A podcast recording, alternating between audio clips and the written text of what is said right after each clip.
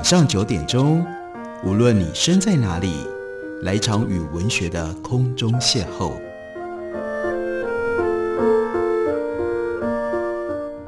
杨照谈书，邀您一同遨游文学世界，认识古今中外的经典之作。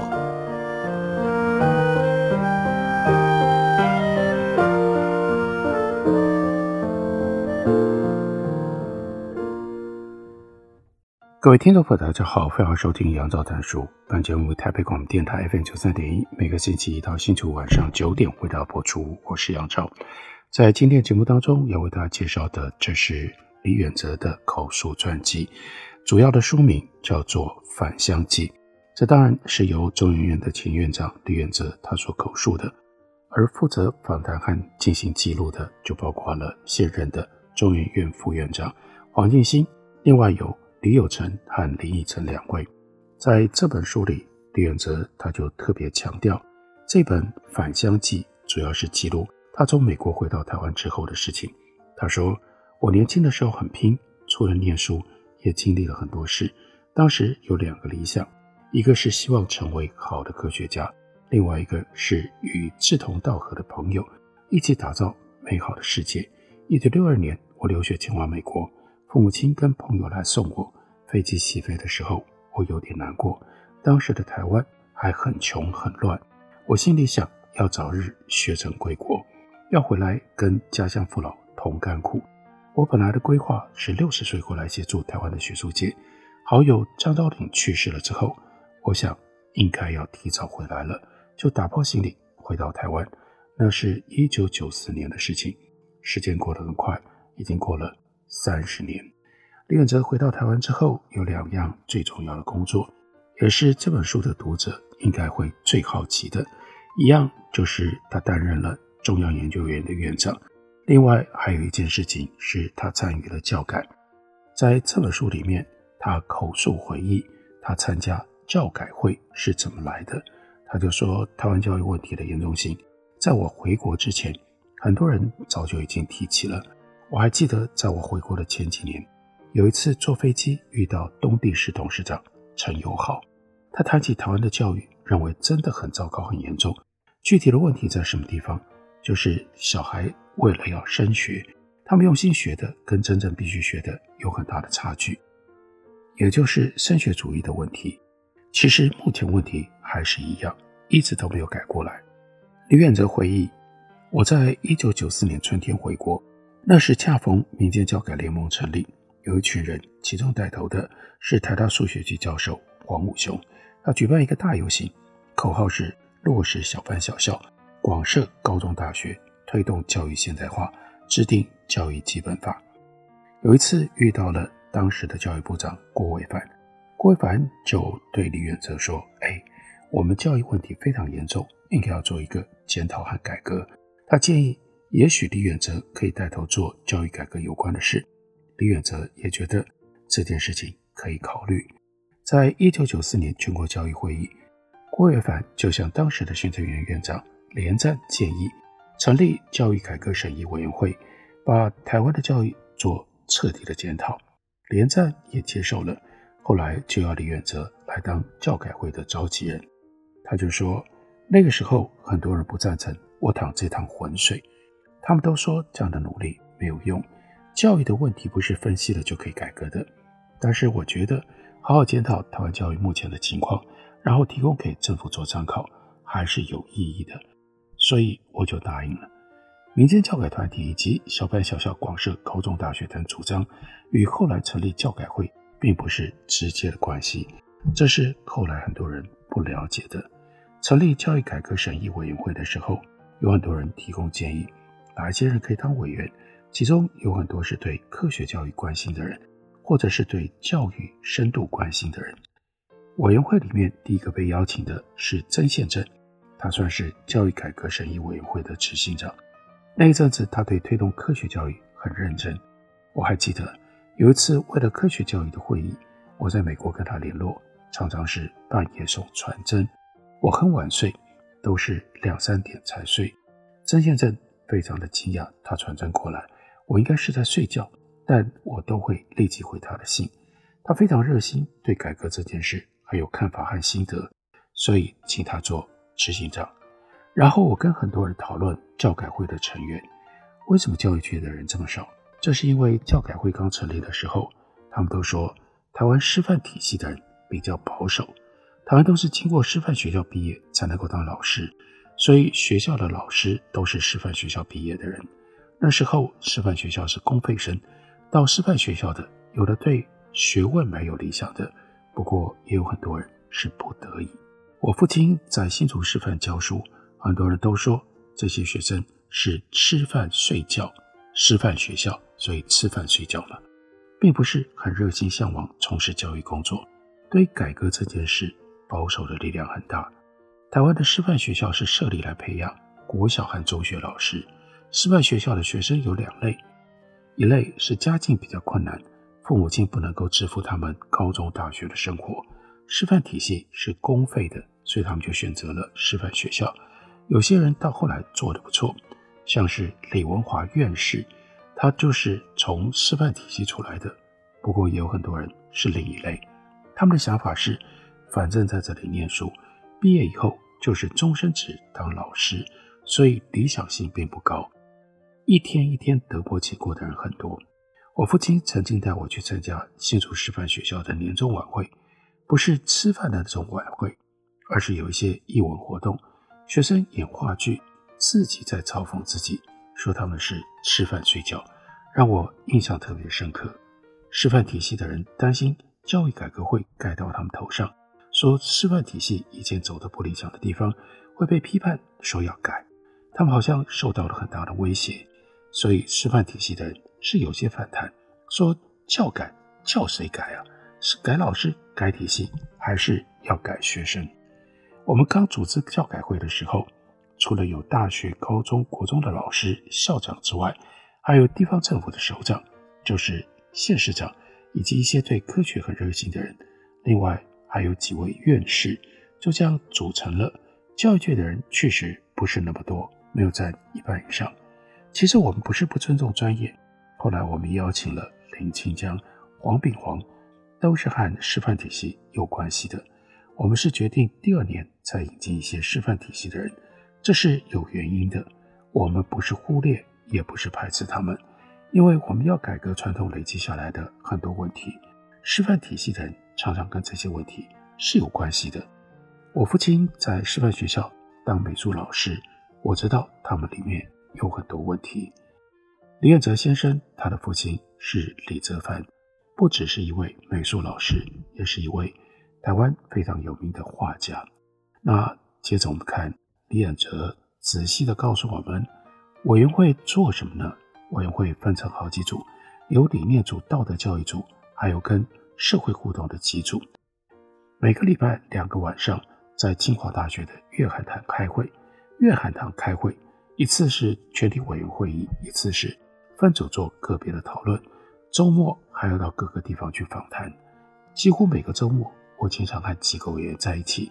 到全省各个乡镇去访谈，主要谈对教育面临的问题和看法。教改会在这两年当中，每一季春夏秋冬都有一份报告书，里面的资料还蛮丰富的，很多讨论蛮有意义。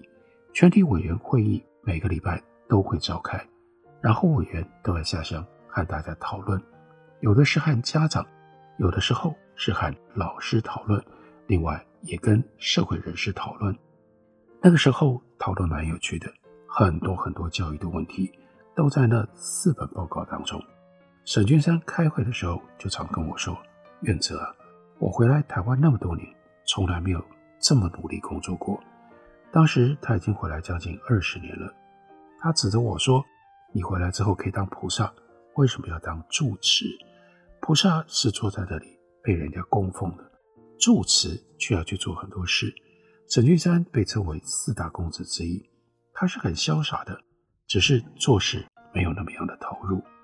到各地去访谈、收集问题，在这过程当中，我们就发现，当时台湾教育面对比较严重的问题，仍然是为了要升学。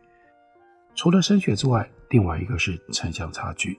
经济力量的差距造成很多学校不愿意到乡下教书。当然，有的老师也说，如果有额外的薪水，每个周末或每个月都能够到台北听音乐会，还有一些人愿意去。但是普遍上，老师到乡下工作的意愿不高，因此有些小孩就被送到城市学校来念书。除了老师，城乡的教育资源也有差别。课程方面也讨论了很多。我们的理念是整个多元化社会的需求和环境，因此后来提到了一纲多本这些理念。那个时候你到台大问学生，臭氧层的破坏到底怎么样？学生知道的都一样。都是课本里读到的标准答案，有些一知半解。他们都是用同样的课本念同样的书。国中教的有关大气化学臭氧层破坏，和高中讲的臭氧层破坏都差不多，很有限。在台湾的大学里，你如果跟学生问臭氧层破坏，他们知道的都差不多。你在师范学校问老师们，他们知道的都是一样的。在美国，我的研究所。有德国人、法国人、英国人、日本人，各个国家的人，以及来自美国不同学校的学生。任何一个议题，我们讨论的时候，都会有很多不同的观点。他们成长的背景不一样，他们受的教育也不一样。有些学生进来，他们对臭氧层破坏的问题读了很多很多，尤其是紫外线对生物的影响。反观我们在台湾，大家都一样，大家学一样的东西，考试要有范围。不能超过这个范围，把大家局限在一个小的圈圈里。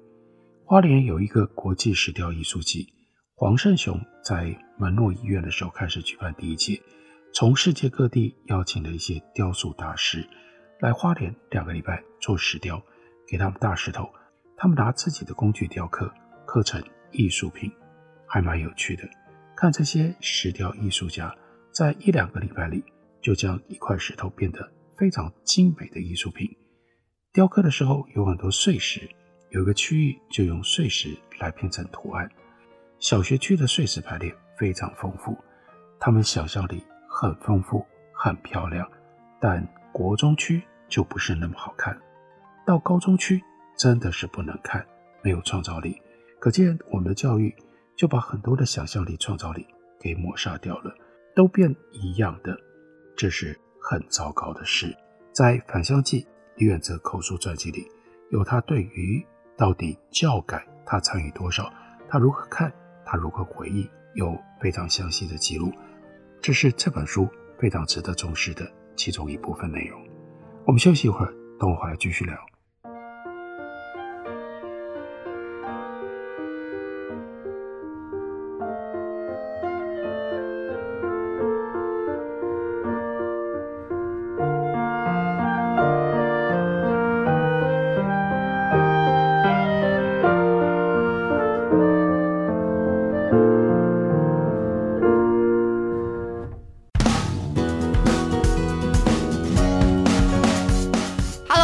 我是李千娜。台北的好声音尽在 FM 九三点一，AM 一一三四，台北广播电台。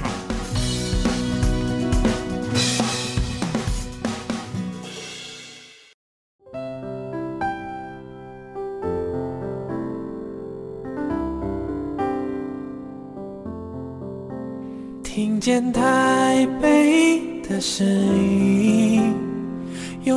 颗热情的心，有爱与梦想的电台，台北广播 FM 九三点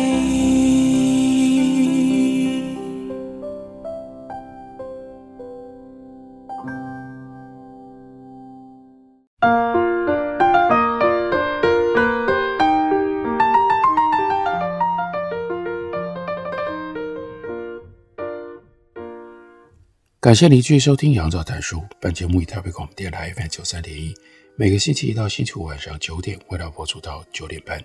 今天为大家介绍的这本书是《返乡记》，运城文化刚出版的新书。这本书就是李远哲的口述传记。在口述传记里面，李远哲详细的回顾了教改会。他说，教改会经过了两年，有了一些结论，就完成此一报告书，交给行政院。我们建议质疑报告书应该要多印一些，给全国的老师参考，给社会人士参考，看大家有什么意见。行政院再进一步看教育改革要怎么实行，但教育部说没有钱印。后来有私人企业捐了一点钱，印了一些分送给学校。我们在教改会里提出意见，大家知道哪个行得通，哪个行不通，然后慢慢要更进一步来讨论。那时候连战是行政院长，我们是行政院的教改审议委员会。可是我们把报告书交给连战的时候，他没有要正式接受，我们逼着他说希望行政院有一个推动小组继续讨论这些，然后形成政策。小组是成立了，不过我也就是李远哲没有在里面。我觉得应该回避，刘兆玄在里面。后来他当行政院长，所以他就组织了一个推动小组。后来在监察院里也成立了探讨教育小组。教改会里有曾宪正和黄荣春两位进入推动小组。在监察院的报告里，吴京认为是我希望这样做，让教改会好像一直对教育部提出很多的指示，这是不实的。曾宪正和黄荣春不是我推荐的。我的原则是，我们是负责设计或者是提供资讯的人，不应该是执行的人。所以推动小组我就不去参加。吴京很多教育观点，其实教改会同仁是非常不认同的。比如说，我们建议小学就开始学英文，英文要提早学。那个时候很有趣的是，诺贝尔基金会颁奖的时候，对每一个得奖人都派当地的年轻人当助理。一九八六年，李远哲。和赫什巴还有波兰尼三个人合得诺贝尔奖。赫什巴克的助理从头到尾跟着走，他后来变成了驻台北的代表。他的太太是做语言学研究的。他到台湾后觉得台湾学生的英文不够好，应该要更早就开始学英文。不是说英文很小就要讲得怎么样，而是像有一些诗歌，如果能够朗朗上口的话，将来学英文发音比较好，也比较容易接受。像美国的小孩在歌曲里面唱 Christopher Colombo 1492，说哥伦布什么时候发现新大陆？那个代表的夫人说，小孩在小学的时候接触到英文的音乐或者是简单的绘画，有很大的帮助。教改会一直说应该这样做，总咨询报告书里可能没有详列，在每年四本的报告书里有很多建议的细节。吴静说不行。一个人小时候只能学一种语言，我说胡说八道。我小时候学日文，后来学闽南语，在山上学一点客家话，后来学国语。初中的时候学英文，这样算算就已经接触到五种语言。吴京却说一个人只能学一种语言，这是凭主观决定事情。曾宪正和黄荣春可能对语言的学习问题提出不同的看法，因为这些都是教改会两年之中经过讨论的。吴京后来说是教改会的人在打压他，不是的，是他有很多奇奇怪怪的理念，以为他懂。院士会议开会的时候，很多院士就说，李总统请吴京当部长是不对的，他不懂教育，他也没有像教改会这样经过许多人讨论得出建议，他自己以为他自己就是教改部，他自己想要推动个人的想法，大家非常反对。在这里，李远哲接下来。讲了一段当时的秘辛。他说：“我跟李总统李登辉原本关系不错，无事不谈。但他后来为什么这么气我呢？那是一九九六年他要选总统的时候，他要我答应做行政院长。我说我是做科学研究的人，求真理，不善于妥协。他却说你做行政院长，我叫谢珊珊替你管就好了，你不用管事情。那个时候李总统。”他的民调不好，年轻人都喜欢我。如果我答应，他就可以拉到年轻人的票。因为我不愿意当行政院长，李总统认为我不愿意帮他。从那天之后，就对我变得非常不友善。所以，当教育改革审议委员会的报告书送到了办公室，他下面的人就提出不利于教改会的看法，说李远哲要把台湾的教育从根拔起。教改会经过两年完成的报告书。因为个人的许误，就这样处理了。后来有一次在院会，我跟李总统打招呼，他理都不理，我也只好把头转开。我还是很尊敬他对台湾民主化的努力，但他不能谅解我不愿意当行政院长。这又牵涉到罗福柱的事情。罗福柱要出来选立委，我跑到总统府跟李总统说，那是一个大选区，百分之五的票他就会选上。他到立法院，如果做了司法委员会的召集人，法务部长还得要先跟他鞠躬才能够做报告，这很不像样啊。李登辉就说。你管你的中央研究院，罗福柱再竞选的话，就把他抓起来关在牢里。但是罗福柱后来还是当选了。接着总统选举，李总统就将罗福柱当作庄脚，这是非常不好的。这件事情也让我和李总统的关系急转直下。那个时候请吴京当教育部长，我认为是个灾难。有趣的是，教改会解散之前，李总统有一次就问我说：“对下任教育部长怎么看？”我就说：“希望是对台湾的教育真正有了解的人，而且是对地方上有很多感受的人比较好。”后来李总统就问：“吴京怎么样？”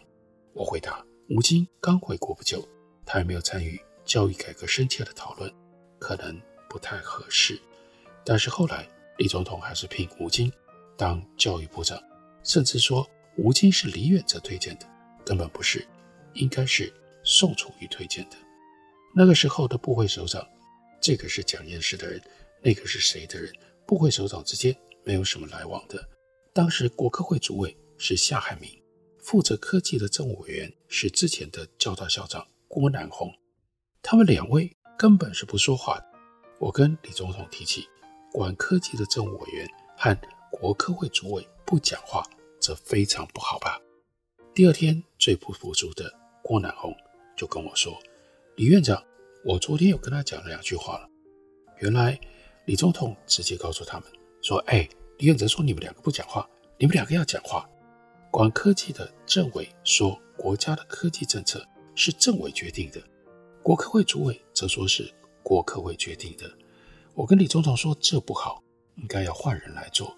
李总统就让他们。”两位交换，国科会主委变成了政务委员，政务委员变成国科会主委。结果郭南红就说：“哎呀，我以前错了，国科会应该要负责科技政策。”夏海明也说：“我以前错了，应该是政务委员决定才对。”你看，彼此还是不沟通。吴京当教育部长，他不觉得教育改革审议委员会两年来的探讨跟建议对他。有什么帮助？他觉得他是部长，教育部就是教改部，他要自己来做，不接受意见。教改会已经做了两年的沟通，写了一大堆东西，他就是不看，他要自己拿个板凳到处跟大家谈。他还说，台湾的教育应该有两个体系，一个是技职体系，要技职生也能够升大学，高职就一直念到大专或者是科技大学。我说技职教育。应该是学生在校学习的最后几年，是任职之前的技职教育。念技术专科学校的学生应该先接受比较通识的教育才对。那吴京就主张要两条高速公路，没有充分的了解，他就是猛干。结果原来的专科变成了科技大学之后，科技大学的老师都要发表论文，对技术本身却慢慢生疏脱节了。关于高教。我们提的很少，我们只说教育部应该要成立高等教育审议委员会。现在教育部的组织架构里有一个高教司，有一位司长。你到台大、清大、交大都可以看到很多对教育更了解的人，或者是学术上更有成就的人。可是每一次一个大学要开一门课，确实要经过高教师的审查。我会说这样不对吧？教育部应该成立一个审议委员会。但大学应该要有自主权。后来我担任行政院科技顾问召集人的时候，就组了一个团队，一个高等教育宏观规划委员会，由刘兆汉主持，针对高等教育做一些宏观的规划。那是真正的规划，政府可以考虑是否去实行。国立大学也有很大的问题，你看大学的整合，成立了台湾联大，形式上。阳明、中央、清华、交大四个学校合起来，成为台湾联合大学。联合大学只是一个名称，可能只是要跟台大争资源。真正临近的清华和交大不合并，现在是阳明和交大合并，清华和新竹师范大学合并。在大学里，教育学程说师资培育要多元化。清华大学成立教育学程之后，负责教育学程的人说，学校根本没有教育学院，只是设了教育学程。有几位老师在做通识教育，有些学生学了几门教育学程的课，想说以后找不到事，可以走另一个管道，到学校里教书，这做的非常的不理想。如果大家要知道当年教改会到底做了什么，教改遇到了一些什么样的问题，甚至更进一步的，在当时的行政教育体系，在当时的教育行政体系里，这些人。他们彼此之间是什么样的关系？李远哲《返乡记》的这一部分内容可以提供给大家许多的理解和许多的参考。感谢您的收听，我们明天同一时间再会。